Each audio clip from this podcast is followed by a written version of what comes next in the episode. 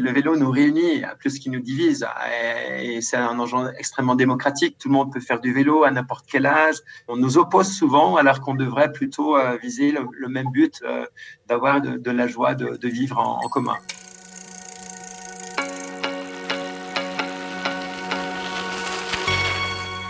Salut, c'est Cléo et bienvenue dans le podcast Vivons Vélo, la communauté des amoureux du vélo accompagnée par AG2R La Mondiale.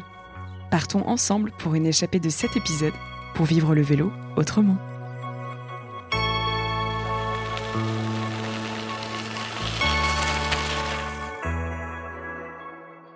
En 1896, la militante des droits des femmes américaines, Suzanne B. Anthony, a prononcé ces quelques mots. La bicyclette a fait plus pour l'émancipation des femmes que n'importe quelle chose au monde. Un peu too much, direz-vous? Eh bien, pas tellement, et on va vous montrer pourquoi. Pour ce deuxième épisode, nous allons explorer le sujet de la mobilité, mais à travers un prisme historique et surtout à travers la pratique du vélo au féminin, pour comprendre pourquoi ce moyen de déplacement est devenu un symbole de l'émancipation des femmes.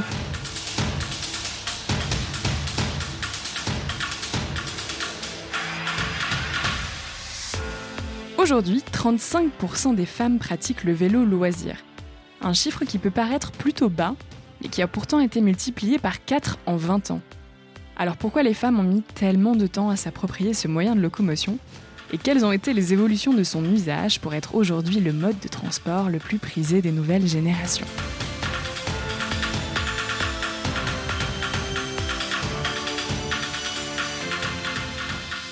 Notre cher et tendre vélo, compagnon de nos trajets au travail ou témoin de nos exploits sportifs du week-end, a été inventé il y a plus de 200 ans. Et oui, on était alors bien loin de notre vélo moderne, car il n'y avait pas de pédale ni de selle, et il s'appelait d'ailleurs le vélocipède. Ce n'est qu'en 1861 que le vélo se dote d'une selle, puis de pédale, pour apparaître sous sa forme actuelle de vélo. Mais son succès n'a pas été immédiat, car trop cher pour les classes populaires et trop complexe à appréhender pour les nobles, qui préfèrent alors se tenir aux conventions vestimentaires de l'époque, particulièrement les femmes. Ce n'est que quelques années plus tard, aux États-Unis, que certaines femmes se mettent tout de même au vélo, en portant un pantalon bouffant, plus tard renommé le bloomer. Ce vêtement devient courant en Amérique pour les femmes, mais est considéré comme trop osé en France. Dans le même temps, de plus en plus de scientifiques s'opposent à la pratique du vélo par les femmes, car ils affirment, entre autres, que cela abîme leurs organes génitaux les rendant infertiles. Pour exemple, le docteur Philippe Tissier publie en 1888 L'hygiène du vélocipédiste, dans lequel il indique que le vélo provoque ulcération, hémorragie et inflammation chez celle qu'on surnomme la grande blessée. Mais ce n'est pas tout. Le vélo est par la suite accusé par la jante masculine de détourner les femmes de leur devoir conjugal, celui-ci faisant, je cite, disparaître l'attirance des femmes envers les hommes. Mesdames, l'histoire d'amour avec nos amis à deux roues a donc été contrariée dès ses prémices. Claude Martaler, grand voyageur à vélo et auteur, qui a notamment écrit un ouvrage sur le cyclisme au féminin, nous parle plus en détail de cette époque qu'il a longuement étudiée. Euh, les femmes qui faisaient du vélo, les premières, elles ont été effectivement euh, un peu traitées comme, comme les sorcières, un petit peu, et, et euh, on s'étonnait pas qu'une femme travaille 12 heures, voire beaucoup plus dans une usine à coudre, mais par contre, qu'elle fasse du vélo, ça c'était impensable. Alors après, il y a tout le monde médical, évidemment, qui était forcément ou en grande, grande majorité masculin, comme il l'est toujours, je crois, à l'heure actuelle, en partie. Euh, qui s'est emparé du sujet. Alors, il y a eu toute une discussion euh, houleuse parfois des, médecins qui, qui, ont dit mais euh, voilà, il y a eu le syndrome de la machine à coudre. Donc, euh, les ouvrières dans les usines, euh, selon certains médecins, jouissaient en, en cousant. et donc, c'était vraiment un syndrome qui a été authentifié ou qui était en tout cas décrit médicalement. Et on a pensé que la bicyclette, ça, ça pourrait faire jouir les femmes. On a aussi pensé l'inverse on a aussi pensé que ça pouvait tuer la natalité. Cependant, le tableau s'éclaircit, car dès les années 1880, 1890, et l'apparition de la bicyclette moderne et de modèles féminins, l'usage se répand et seules sur leur vélo, les femmes découvrent enfin une nouvelle liberté de circuler. À la tribune du Congrès féministe de Paris en 1896, Maria Pognon porte un toast à la bicyclette égalitaire et niveleuse par laquelle se fera l'émancipation de la femme. Pour l'anecdote, entre 1892 et 1909, un circulaire autorise le port féminin du pantalon, mais uniquement, je cite, si la femme tient par la main un guidon de bicyclette. On peut dire que c'est à partir des safety bikes que s'est posé la question, mais pourquoi une femme ne pourrait pas pédaler euh, sur, un vélo? Alors, il y a eu les, cadres en col de cygne, comme on les appelle, euh, qui permettent euh, d'avoir quand même une certaine prestance ou une certaine voilà, il fallait être une femme bien, euh, donc il fallait être habillé, avec des longues jupes et, et avec un cadre d'homme, c'était pas possible. C'était, euh, on doit, on doit au vélo à l'introduction des bloomers, des, premiers pantalons, donc inspirés de, l'Orient, de la Turquie, voire jusqu'en Inde. On voyait d'un mauvais œil en fait une femme qui, euh, ouvre ses jambes. C'était un appel sexuel. Enfin voilà, c'est une vision, un fantasme d'homme. Et euh, il fallait absolument qu'une femme euh, bien élevée euh, se croise les jambes, mette une jambe sur l'autre. Donc à bicyclette, c'est totalement impossible. Mais on voyait pas d'un bon et tout d'un coup, une femme qui écarte les jambes et qui pédale sur son vélo en plus. Ça a été un débat houleux, un débat qui a demandé vraiment euh, qu'il y ait des gens qui prennent position, des écrits, euh, des femmes, mais parfois aussi les hommes qui ont, qui ont pris position pour la, pour la, pour la, liberté d'usage du vélo, euh, euh, quel que soit le sexe, quel, que soit l'âge, euh, quelle que soit la condition sociale. L'accès du vélo pour la femme s'est inscrit dans une période de demande de libération beaucoup plus vaste. Et le vélo a été vraiment, on peut dire, un pied de biche ou un levier fantastique pour aider les femmes à acquérir de l'indépendance. Nous parlons bien évidemment là d'une autre époque, mais il est important de rappeler que ce qui nous paraît acquis et normal aujourd'hui était en fait un acte d'affirmation de soi puissant il y a encore 100 ans. On n'a pas voulu donner l'usage du vélo aux femmes, c'est parce qu'on craignait qu'elles aient du temps à elles, à l'abri de tout regard. Donc elles devenaient tout d'un coup incontrôlables, ce qui était impensable à l'époque. Euh, on les contrôlait dans les habits, on les contrôlait dans les mouvements, dans les attitudes. Une femme, ça devait être forcément, euh, par définition, une femme au foyer. Euh, sinon, c'était une femme de mauvaise vie. Euh, c'était une femme qui allait avec plusieurs hommes à la fois. Euh, elle, était capable de tout. On penche un peu sur le côté sorcière d'une femme qui nous travaille encore aujourd'hui dans nos représentations. Plus globalement, le vélo est une vraie révolution et va connaître un essor incroyablement rapide. En France, en 1890, on comptait 50 000 vélos en circulation. En 1895, 300 000 et en 1914, 3,5 millions. En plus d'un siècle, ce sont des millions d'hommes et de femmes qui ont vu changer leur quotidien, et principalement leur manière de se déplacer. Des millions d'hommes et de femmes qui ont créé un lien spécial, une histoire particulière avec le vélo. Claire et Claudine, toutes deux mamans et cyclistes depuis plusieurs années, nous racontent la leur. Je m'appelle Claire Carme et je pratique le vélo depuis euh, une dizaine d'années. J'ai commencé par pratiquer euh, un du VTT et maintenant je pratique essentiellement du vélo de route et un peu du vélo gravel qui est sur les sentiers et sur les chemins. Je venais de la course à pied et euh, je ne sais pas, quelque chose qui m'a pris euh, du jour au lendemain. J'ai voulu essayer le vélo de route et j'ai accroché immédiatement j'ai une pratique un peu en solo et puis une pratique en, en club. Donc c'est vrai qu'en club, euh, ben, on oublie un peu ses soucis puisque du coup, euh, on partage des moments autres euh, avec des personnes que l'on n'a pas au quotidien et qui viennent d'horizons complètement différents du nôtre. Puis c'est vrai que ça permet aussi de s'évader quoi. Quand on est sur son vélo, bon ben on pense à aller un point A au point B avec les difficultés au milieu et ben on essaye de rester concentré sur ce qu'on fait voilà, c'est en ça que c'est un peu une soupape quoi. On oublie un peu les, les problèmes euh, entre guillemets du quotidien, les tracas euh, perso ou professionnels, euh, voilà. Donc je pense qu'on a tous un peu besoin d'un exutoire, qu'il soit sportif ou artistique ou culturel. Quoi. Ben, moi c'est plutôt sportif. Je suis Claudine, j'ai eu 49 ans cette année, j'ai un grand-fils de 20 ans. Quand mon fils était petit, c'est vrai qu'on a eu la chance d'habiter dans un village où la pratique du vélo se faisait toujours bien. Et euh, c'est comme ça que finalement, le, vélo fait partie de la famille, tout simplement. Donc au niveau du, vélo, ça a commencé ben, quand j'étais petite, effectivement, parce que j'habitais en, campagne. Et là, ben, on avait la chance de pouvoir aller euh, à l'école en vélo.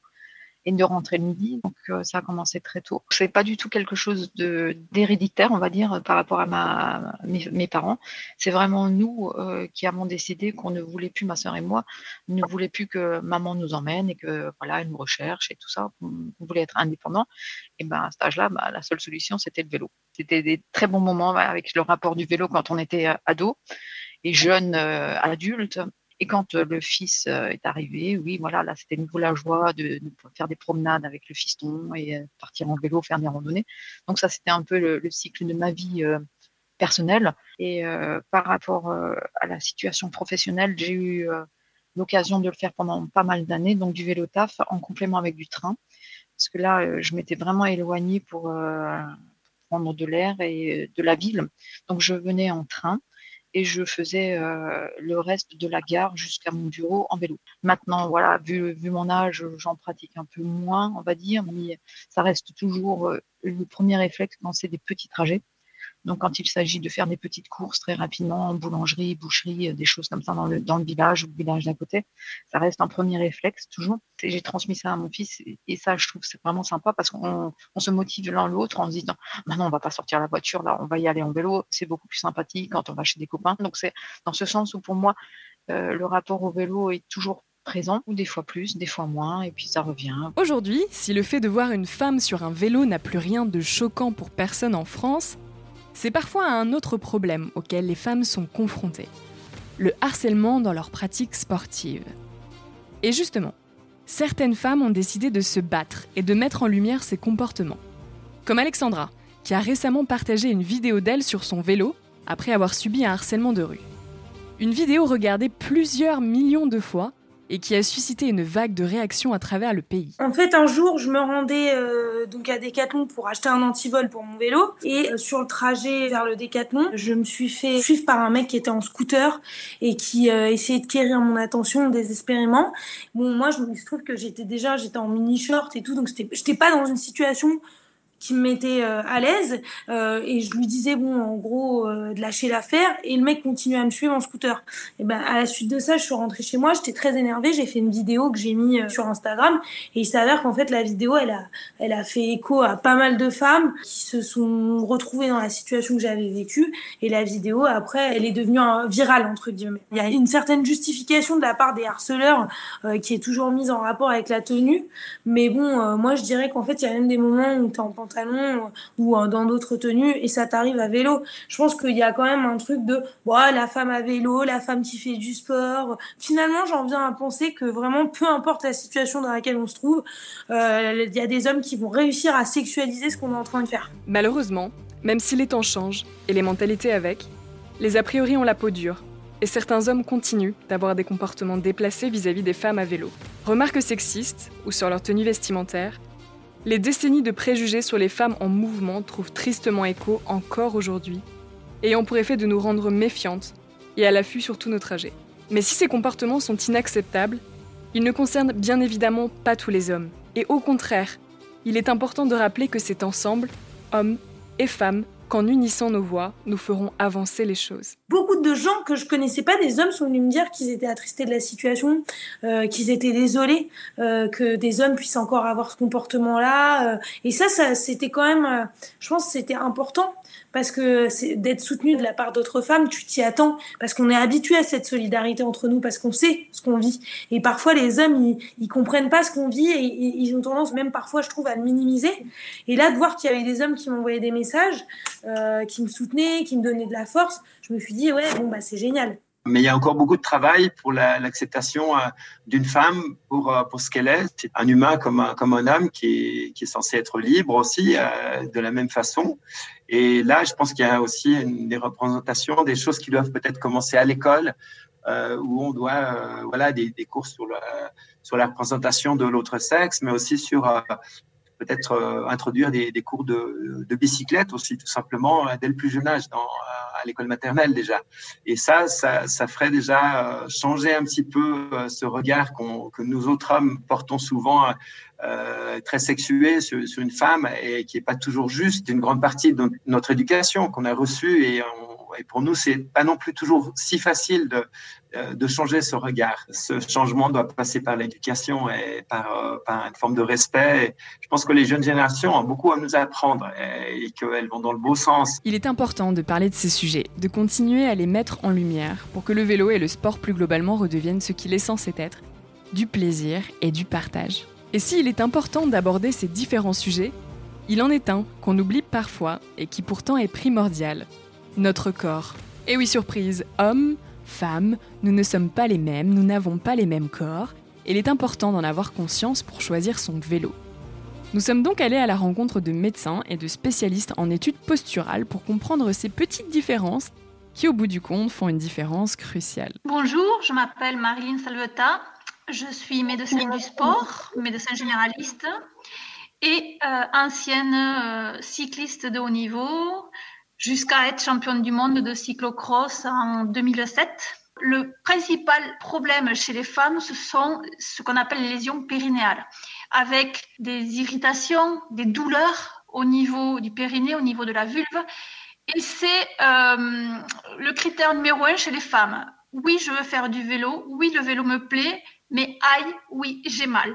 Effectivement, il faut euh, leur dire qu'on peut avoir des douleurs, mais ces douleurs, ce n'est pas une fatalité. Il faut tout simplement avoir du bon matériel. Quand on dit bon matériel, c'est une selle adaptée, spéciale.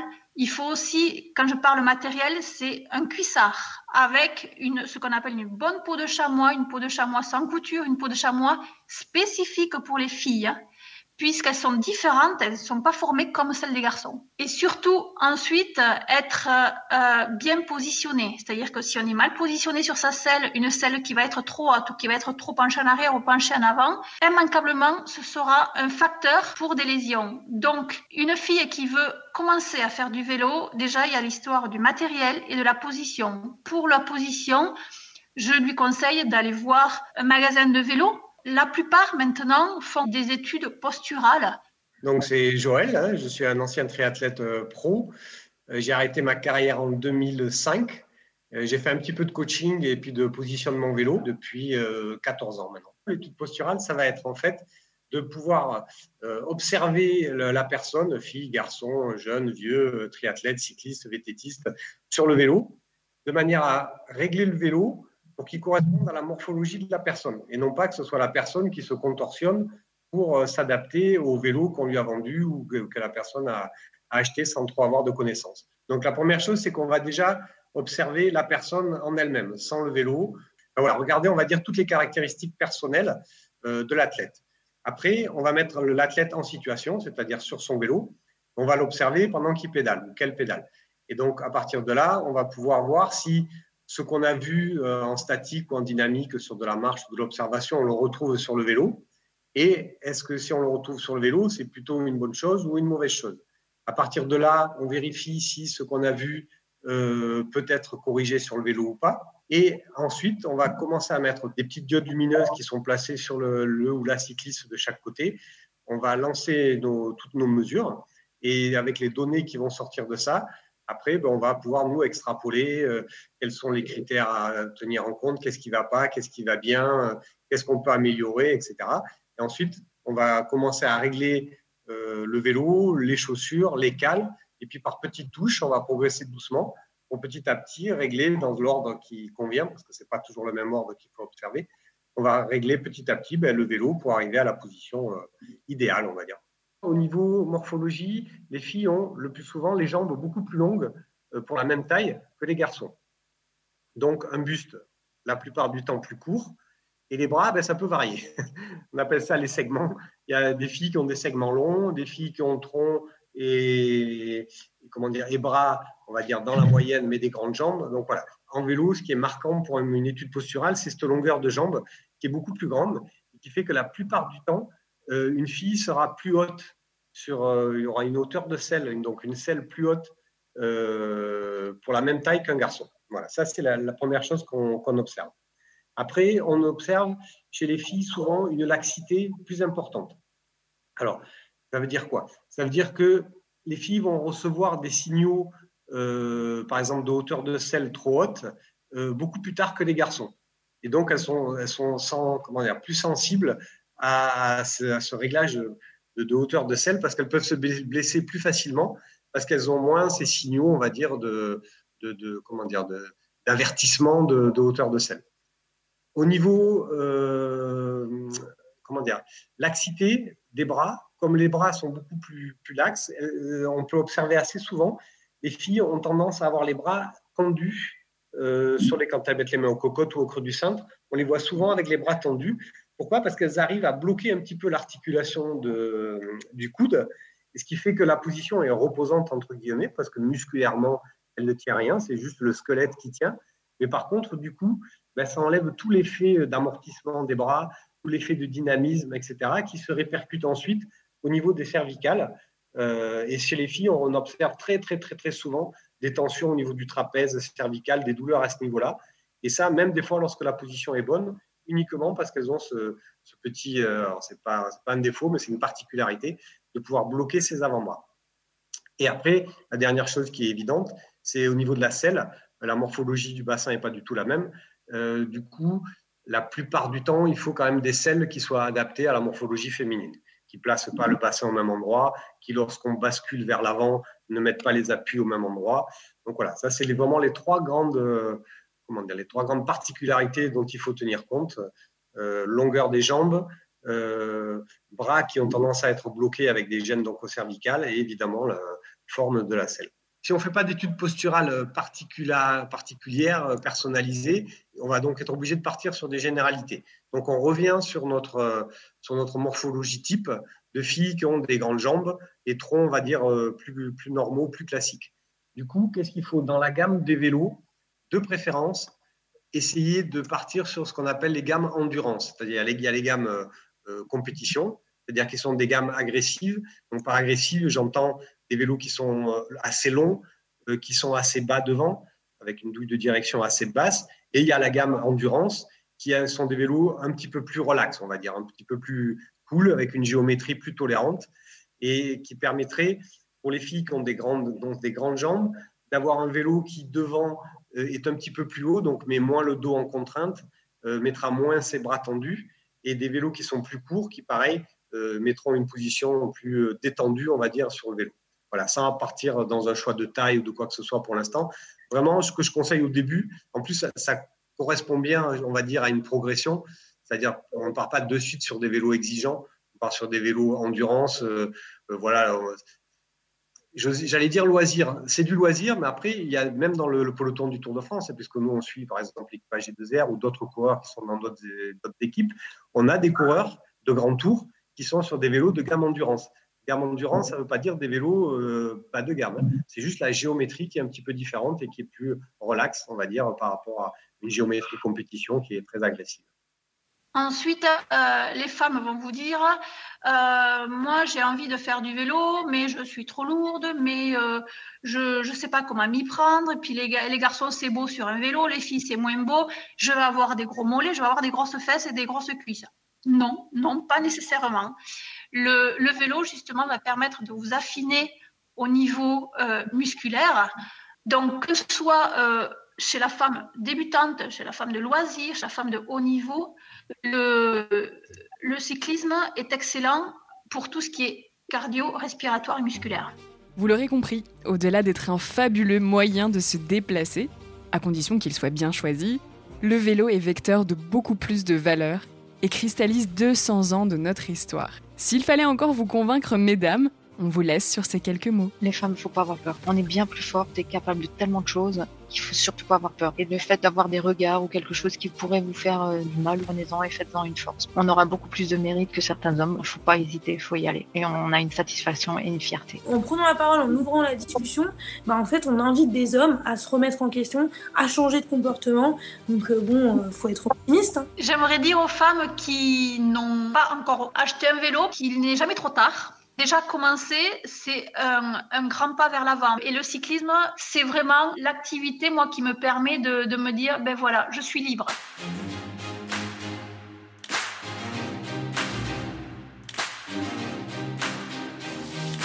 Mesdames, messieurs, le monde de demain nous appartient et il est de notre devoir de le faire évoluer de la bonne façon, main dans la main. Aujourd'hui, Plus rien ne vous arrête, alors prenez votre vélo et montrez au monde qui vous êtes. Malgré les circonstances actuelles, il n'a jamais été aussi simple de se déplacer, de pratiquer une activité physique et surtout de se faire du bien, physiquement et moralement. L'histoire est telle qu'elle est, mais le futur est entre nos mains. À nous de le construire. Et retrouvez notre prochain épisode consacré à la santé et au bien-être très bientôt sur vivonvélo.fr et sur toutes les plateformes de streaming.